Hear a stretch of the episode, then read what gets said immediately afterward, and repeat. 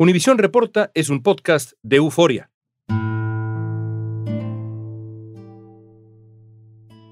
El 24 de junio de 2021 se vino abajo un edificio residencial en Surfside, en Miami. Yes, I'm in Champlain Tower. Something's going on here. You got to get us out of here. You're in your apartment right now? Yes, but half the building's gone. Era la 1.20 de la madrugada y algunos vecinos se despertaron creyendo que el estruendo aquel era el sonido de un trueno. Este derrumbe parcial del edificio ocurre en Surfside, que es precisamente una ciudad que está aproximadamente como a unas cuadras de lo que conocemos como South Beach. En este momento están trabajando fuertemente, arduamente, las autoridades para poder conseguir personas que estarían atrapadas debajo de los escombros. Se habla- En solo segundos, 98 personas quedaron enterradas bajo las ruinas de concreto y metal. Decenas perdieron la vida. Otros perdieron todo lo que tenían. Murieron, Dios mío. Fue uno de los fallos de construcción más mortales de la historia moderna. Estoy muy triste, muy triste. No, no se explica, no se explica cómo pudo pasar esto.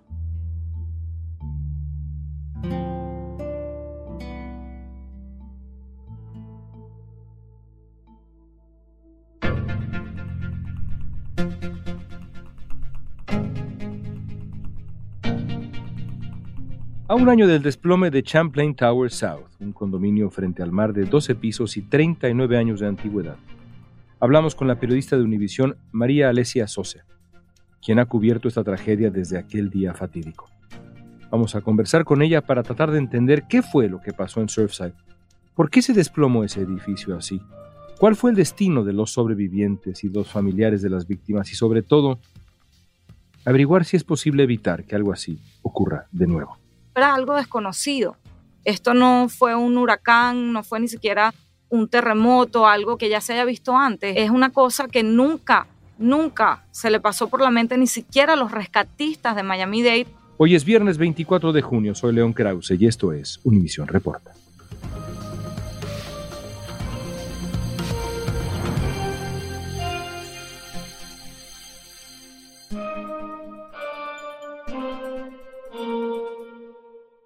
María Alesia, regresemos a aquel 24 de junio del 2021.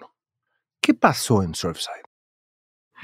Wow, me haces esa pregunta y es tan grande, tan compleja. Todavía es difícil responder qué pasó ese día. Lo que te puedo decir es lo que vio la gente al llegar. Personas estaban durmiendo en sus casas, en sus cuartos, cuando murieron por un derrumbe que todavía no se tiene una explicación. La gente llegó a ver una polvoreda, los que lograron salir por gritos de emergencia porque sintieron literalmente un llamado antes o un ruido que los hizo salir, vieron eso, escombros que vimos además durante tres semanas más, donde los rescatistas estuvieron tratando de buscar a las personas que allí quedaron atrapadas y lamentablemente fue una historia que a pesar de los grandes sacrificios que se hicieron a todo nivel, nacional, local e internacional, no tuvo ese final feliz que durante tres semanas deseamos ese milagro de que sacaran a alguien con vida. No tuvo ese final. ¿Cayó como un castillo de naipes? Sí, tuvo una caída muy rara, muy inexplicable todavía. De hecho, el informe federal, ¿no? el ente federal que está investigando esto, que es NIST, todavía no ha dado su explicación. Es un estudio que va a tomar años, pero tuvo una caída que los expertos en su momento explicaron como que cayó como panqueques hacia abajo. problem is the building has literally pancaked. It has gone down, and I mean, there's there's just feet in between stories where there were 10 feet. Muy difícil también de que hubiera sobrevivientes y eso era lo que explicaban en su momento, que era difícil que se hicieran esos triángulos de aire que generalmente se hacen en terremotos. Pero yo creo que todavía no sabemos muchas cosas de esta historia. Cuando llegaste, la mañana del día siguiente, ¿qué viste? ¿Qué es lo primero que recuerdas? Mira, León, te puedo decir que me avisaron en la madrugada y pude llegar al lugar a las 8 de la mañana porque ya estaba, por supuesto, muy cerrado, muy custodiado. Incluso llegué unas cuadras más allá y a mí me asignan ese día irme al lugar de reunificación de los familiares. El centro comunitario de Surfside era el sitio donde los familiares estaban yendo a buscar a sus seres queridos, a saber de ellos, a ver si habían logrado salir, a reunirse. Y de verdad se me pone la piel de gallina porque ahí lo que se veía era gritos, desesperación, familiares llegando con maletas durante todo ese día que venían de otros lados, preguntando sin explicación. Mi tía, desafortunadamente, mi tío estaban en el décimo piso y queremos que las autoridades entren a buscar entre todo lo que se ha caído. También llegaron ahí las autoridades, la misma alcaldesa, representantes, oficiales electos, pero mucha confusión, nadie entendía nada. Algunos padres, algunos familiares que se enteraron a las 5 o 6 de la mañana, se lanzaron corriendo hacia el lugar y algunos lograron colarse. Posteriormente, por supuesto, lo sacaron de ahí, pero esa escena de gritos, de personas llamando hacia una montaña de escombros, realmente fue devastadora y todos esos días lo que siguió fue mucha zozobra, mucha angustia porque no se sabía, mucha confusión. Esto era algo desconocido. Esto no fue un huracán, no fue ni siquiera un terremoto, algo que ya se haya visto antes. Es una cosa que nunca, nunca se le pasó por la mente ni siquiera a los rescatistas de Miami-Dade que están súper preparados y que es un grupo que lo llaman para desastres y eventos naturales de este tipo de rescate. Pero ni siquiera ellos podían entender la magnitud de este desplome. Camas, Sofás, mesas, fotos, cunas, ropa, joyas, autos, juguetes, 12 pisos llenos de vida quedaron comprimidos en solo tres. Uno de los bomberos que participó en el rescate relató a Univision Noticias que antes de comenzar a excavar para buscar sobrevivientes tuvo que tomarse un minuto para contener sus sentimientos. También dijo que al principio los familiares simplemente no entendían. Querían respuestas y los presionaban para que rescataran a los suyos con vida como diera lugar. Los rescatistas tuvieron que llevarlos a una zona cercana al edificio para que ellos mismos vieran lo que había sucedido. Hasta ese lugar llegaron rabinos, sacerdotes, terapeutas, todos tratando de dar alivio. Compártenos una historia que se te quedó en el corazón de esos primeros días. Mira, hay una escena, un, grito que no puedo sacar de mi cabeza de la mamá de una de las víctimas, de la mamá de Débora Divin. Ella tenía 21 años y estábamos ahí reunidos en este centro, como te digo, y el grito de esa mamá, desgarrador, se desmayó pegando gritos en el suelo. Es una familia de Puerto Rico y ella llegó ahí, voló lo más rápido que pudo desde Puerto Rico ese mismo día y cuando llegó y vio lo que estaba pasando, el grito desgarrador, es lo máximo que te puedo decir que resume lo que era el ambiente en ese lugar.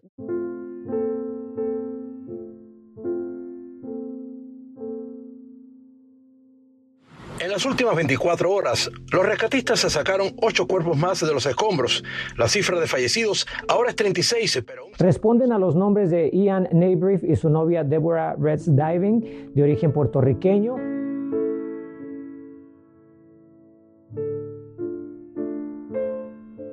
A Débora la encontraron dos semanas después, el 7 de julio, junto a su novio Ilan Naibrif. Los dos tenían 21 años y los encontraron intactos sobre un colchón. Yo hablé con sus papás hace dos días también y ellos no, no han podido, por supuesto, digerir, entender ni superar esta pérdida. Y ellos creen además que los tortura hoy en día, que su hijo sufrió porque a él lo encontraron con el ID en la mano, con su identificación.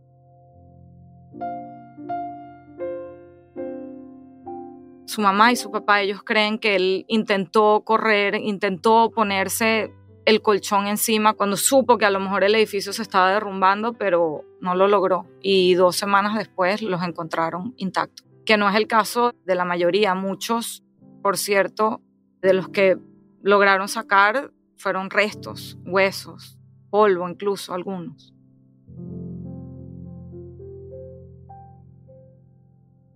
¿Sabemos por qué colapsó el edificio?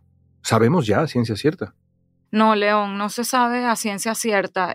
Todo lo que se puede decir ahorita es quizás un poco especulativo porque oficialmente no hay un reporte todavía listo. NIST, que es la organización, el ente federal encargado de esto, acaba de comenzar una nueva fase de investigación. Están estudiando el concreto, están haciendo pruebas de todo el concreto que ya fue pasado a otro terreno, el terreno se limpió, pero ellos todavía no han sacado un informe definitivo. Lo que sí se sabe es que hay una combinación de factores que pudieron haber ayudado o contribuido a que se diera el colapso y que se remontan hasta los años 70. Hasta el momento en que este constructor decide hacer este edificio, también el ingeniero estructural que se elige para estas torres, para Champlain Towers, tenía varios reportes, digamos, manchas en su expediente también se supo más adelante que un edificio que él mismo había construido en Coral Gables en 2014 se descubre que el edificio era un desastre estructuralmente, prácticamente el parking se estaba derrumbando y descubren que no se habían hecho los reforzamientos de concreto. Entonces, estos son como banderas rojas o señales que se cree pudieron haber contribuido. Champlain Tower South se terminó de construir el 12 de diciembre de 1981. La obra estuvo a cargo de un grupo de empresarios canadienses que llegó a Surfside en la década de 1970 con la idea de construir rascacielos de lujo frente al mar. Su primer proyecto fue Champlain South y estuvo lleno de irregularidades, como una moratoria de construcción y la renuncia del contratista general del proyecto, entre otras. El condominio fue diseñado por el arquitecto William Friedman y el ingeniero estructural Sergio Breiterman. Breiterman ya había supervisado el diseño y construcción de un estacionamiento que empezó a fallar casi el mismo día en que se terminó. Y a Friedman le suspendieron la licencia por grave incompetencia, después de diseñar dos vallas publicitarias que volaron durante un huracán. También hay que decir que en el año 2018, una empresa de ingeniería que contrató Champlain Towers recomienda hacer unos arreglos en el área de la piscina, porque efectivamente dicen que el concreto de la piscina no estaba drenando el agua como debería y esto ocasionaba daños en el concreto. No se hicieron los arreglos en 2018, tampoco se hicieron los arreglos que el edificio debía hacer por ley antes de sus 40 años y esto también se supo después. Bueno, de hecho, dos semanas antes o un mes antes de que cayera el edificio, los residentes recibieron una carta de que debían pagar un assessment o una cuota especial de 15 millones de dólares para hacer esos arreglos. Esos arreglos, lamentablemente, nunca comenzaron. Desde 2018 ya se identificó esta falla en el concreto por la piscina. Justamente por la piscina fue que comenzó el desplome.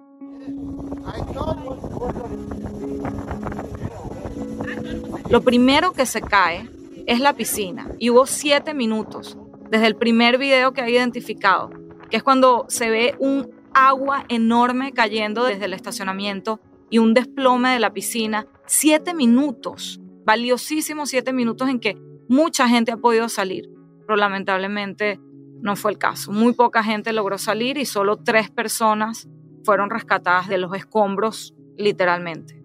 ¿Y qué recuerda esa gente? Las personas que fueron rescatadas. ¿Tenemos idea qué recuerdan? ¿Qué cuentan? Mira, una de ellas es una mamá de dos jóvenes adolescentes. Ella estaba con su esposo y su hija. Ellos estaban en el noveno piso. Estaban ellos dos solo con una hija. Ella escuchó algo, escuchó literalmente cuando su apartamento se partió en dos su instinto fue salir corriendo a buscar al cuarto de su hija, a buscarla, jalarla y la jaló. Y en el momento en que estaban caminando por el pasillo, su apartamento se picó en dos y es de esas imágenes que veíamos del edificio, esos apartamentos que se veía por dentro. Literalmente, ella la extrajo a su hija del segmento que se vino abajo. Exactamente. De hecho, ellas cayeron cuatro pisos. Ellas caen en el quinto piso y venían del noveno. Ellas se salvaron las dos, por suerte. En cuanto a las dos que fueron traídas aquí al hospital, se tratan de una madre y una hija. La historia de sobrevivencia es impresionante y cuando se los digo impresionante me quedo corta. Pero el esposo de ella no, ella lo dejó en la cama durmiendo, pero ella cuenta hoy en día que ella no le dio tiempo de despertar a su marido. Y esta madre, con su pelvis rota, sus piernas rotas, pudo arrastrar a su hija de 15 años. Y fue entonces cuando después de que la pudo rescatar, se percató que estaba completamente lesionada. Ella tuvo que decidir, tuvo que escoger y su instinto de madre fue ir a salvar a su hija. En una entrevista que da otro medio, ella contaba en estos días también, a un año de todo esto, en lágrimas, en llanto, por supuesto, que cree que ha podido hacer más, que ha debido despertarlo, pero también decía, yo sé que mi esposo hubiera querido que yo salvara a mi hija. En 2020, Miami vivía un boom en la venta de condominios, pero después del colapso de Surfside, medios locales y vecinos que habitan edificios altos, principalmente en la zona costera, comenzaron a denunciar temores por potenciales problemas estructurales en sus propios condominios. Un experto en ingeniería civil de la Universidad Internacional de Florida explicó a la BBC que aunque el hecho de que exista una grieta u otras fallas visibles no es necesariamente un indicador de que un edificio vaya a caerse, esas denuncias deben ser estudiadas necesariamente. Este colapso en Surfside abrió en muchos sentidos la caja de Pandora en el sur de la Florida. Se escribieron muchos reportajes extraordinarios sobre la cultura de construcción de condominios en el sur de la Florida. ¿Qué reveló Surfside de esa cultura de construcción? Casi una tradición porque hay por todos lados. Exactamente. Y mucho frente al mar, que también se ha hablado mucho de si el salitre tuvo algo que ver en esto. Pudo haber sido un elemento más, pero todavía no se sabe a ciencia cierta y esperemos que en algún momento se sepa. A los dos días de que esto ocurrió, la alcaldesa de Miami-Dade, Daniela Levin Cava, ordenó la inspección de más de 500 edificios en el condado que estuvieran cercanos a cumplir esa edad de los 40 años y que estuvieran retrasados en esa inspección de los 40 años. Hay que decir que, hablando del sur de Florida, Miami-Dade y Broward son los únicos dos condados de toda Florida que hasta entonces tenían una orden de inspeccionar los edificios, tenían que pasar una recertificación antes de cumplir los 40 años. Muchos a veces lo dejaban, lo retrasaban. Obviamente con lo de Surfside ya los edificios se están poniendo bastante más exigentes con este tema.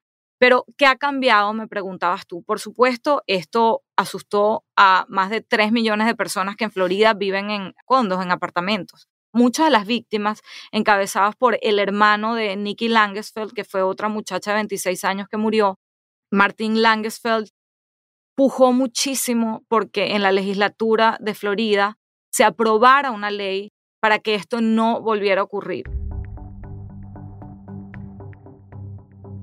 Mi hermana era todo para mí, es todo para mí.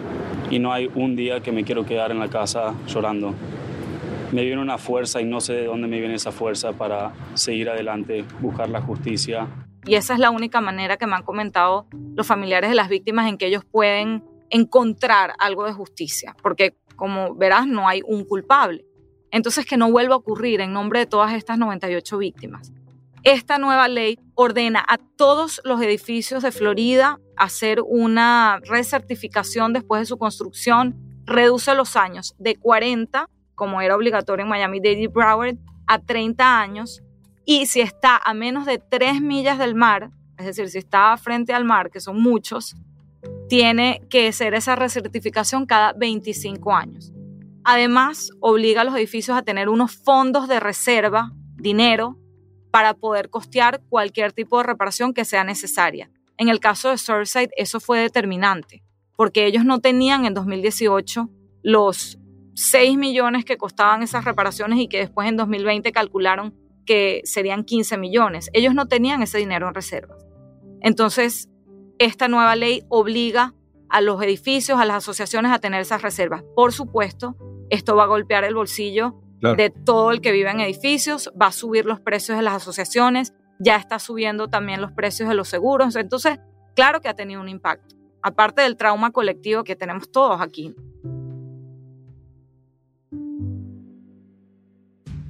Un ingeniero que ayudó a crear el proceso de recertificación para edificios del condado de Miami-Dade explicó a Univision Noticias que la recertificación es un requisito para estructuras de la edad de las torres Champlain South y el código legal establece que todos los edificios deben mantenerse en la misma condición en que fueron construidos. Pero la renuencia de algunos propietarios a gastar grandes cantidades en reparaciones a veces impide que eso se cumpla.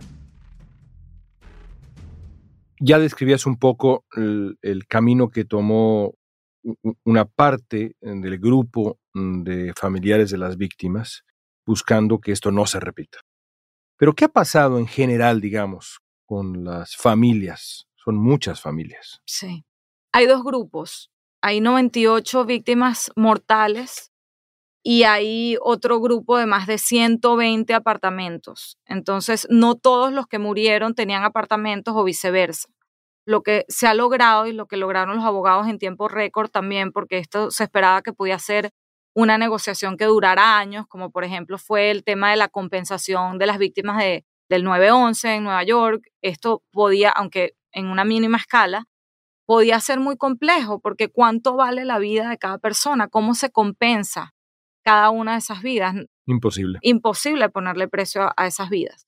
Pero el grupo de abogados finalmente consiguió alrededor de mil millones de dólares para compensar solo a los familiares de las víctimas mortales, solo para esas 98. El juez del circuito del condado Miami-Dade, Michael Hansman, quien supervisa las demandas relacionadas con el derrumbe, dijo durante una audiencia celebrada a distancia que se trata del mejor arreglo posible para los familiares de las víctimas. ¿Qué pasa? Todos los que perdieron sus apartamentos se quejan de no haber entrado en ese grupo. Ellos habían llegado a un acuerdo anterior en el que iban a recibir alrededor de 90 millones de dólares entre todos. Eso es menos de un millón de dólares por apartamento, dependiendo del tamaño. Pero tomando en cuenta los precios altísimos del sur de Florida, los apartamentos, todo el tema que hay ahorita con el mercado inmobiliario, otras de las personas con las que he hablado que perdieron su apartamento me dicen, tengo que volver a empezar. También algunas personas me preguntan mucho, bueno, ¿de dónde salieron esos mil millones de dólares? ¿Quién pone ese dinero? El dinero sale de las aseguradoras, del edificio, de la misma asociación, de la aseguradora de la asociación que no hizo los arreglos que debía hacer. También una gran parte sale de el edificio al lado, que es un edificio hipermoderno que construyeron en 2015 y muchos vecinos, muchos residentes de Champlain Towers se quejaban de las vibraciones tan horribles cuando estaban haciendo los cimientos de ese nuevo edificio. Entonces, Champlain Towers introdujo una demanda contra los constructores de este edificio supermoderno que se llama 97 Park y ellos prefirieron llegar a un acuerdo antes de ir a un litigio contra las víctimas. Entonces, es complejo, es que es un tema muy complejo por donde se mire, de verdad, y no hay final feliz.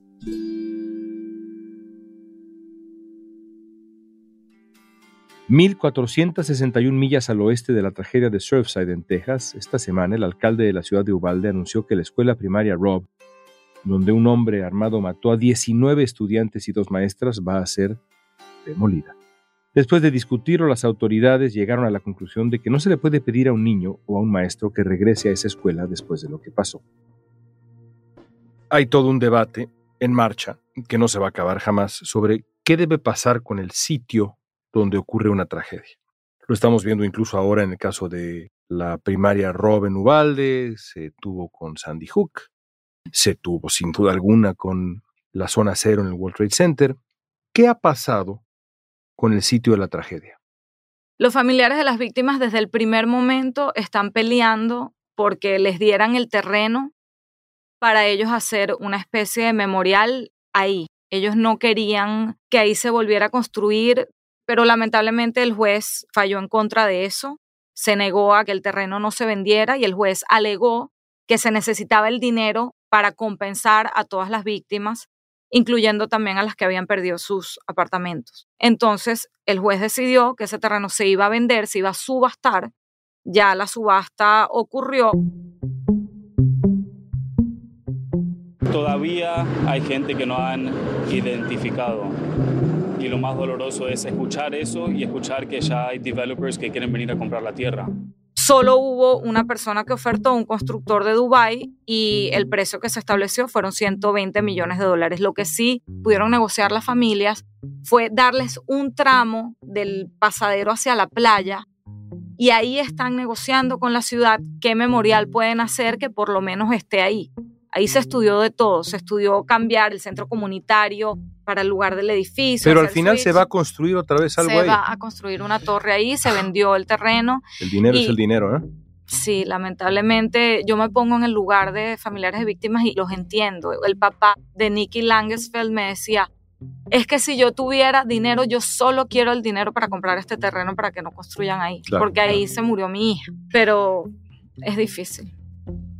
María Alicia, por último, cuando pasa algo así, insisto, la intención debe ser que un horror así no ocurra nunca más. Como periodista, con lo que sabes, y sabes básicamente todo de este tema, lo has seguido desde el primer día hasta hoy, ¿tienes confianza de que ese horror es irrepetible? León, no, lamentablemente se han tomado algunos pasos, como te decía, la ley, inspecciones del condado, de las ciudades, pero la realidad es que no hay la capacidad ni para hacer esas inspecciones, ni para que el Estado, ni el ente del Estado que va a supervisar esto lo haga. No hay la capacidad. ¿Y qué va a pasar con un edificio que no tenga el dinero y no pueda hacer los arreglos? Les van a poner multas y eso va a seguir adelante. Lo que sí te puedo decir es que hoy en día la gente que vive en edificios quizás está mucho más consciente y pendiente de sus condominios, de revisar si se hicieron las inspecciones que se tienen que hacer, de si ven una grieta, reportarlo, de si ven agua en el estacionamiento, reportarlo, que les llame la atención, que por lo menos nos haya servido de eso. Pero decirte que no se va a repetir, mira, ojalá no se repita, ojalá estas medidas que se van tomando sirvan de algo. La verdad es que fue algo que nunca había ocurrido de esa magnitud y es difícil pensar que podría volver a pasar, pero no creo que ni el Estado, ni el condado, ni las ciudades tengan la capacidad, o como se dice en inglés, el manpower, de llevar a cabo todas estas medidas, porque en papel, bien, pero a la hora de la verdad, no necesariamente es así. Gracias, María Alicia. Gracias a ti.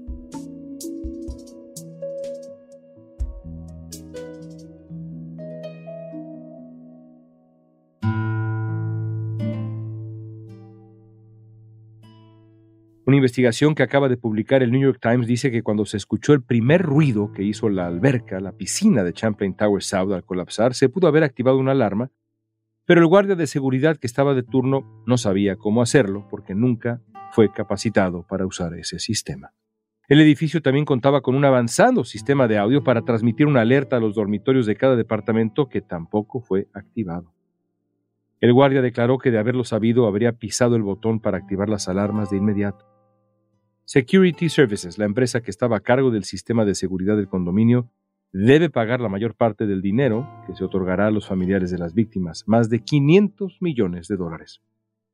Queda la duda de si se hubiera podido salvar a alguien más en los siete minutos que pasaron desde el primer ruido ensordecedor hasta el desplome terrible del edificio.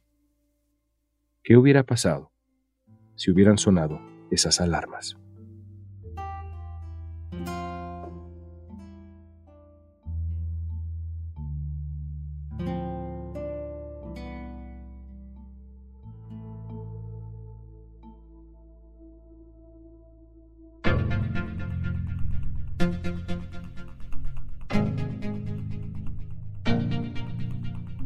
Esta pregunta es para ti.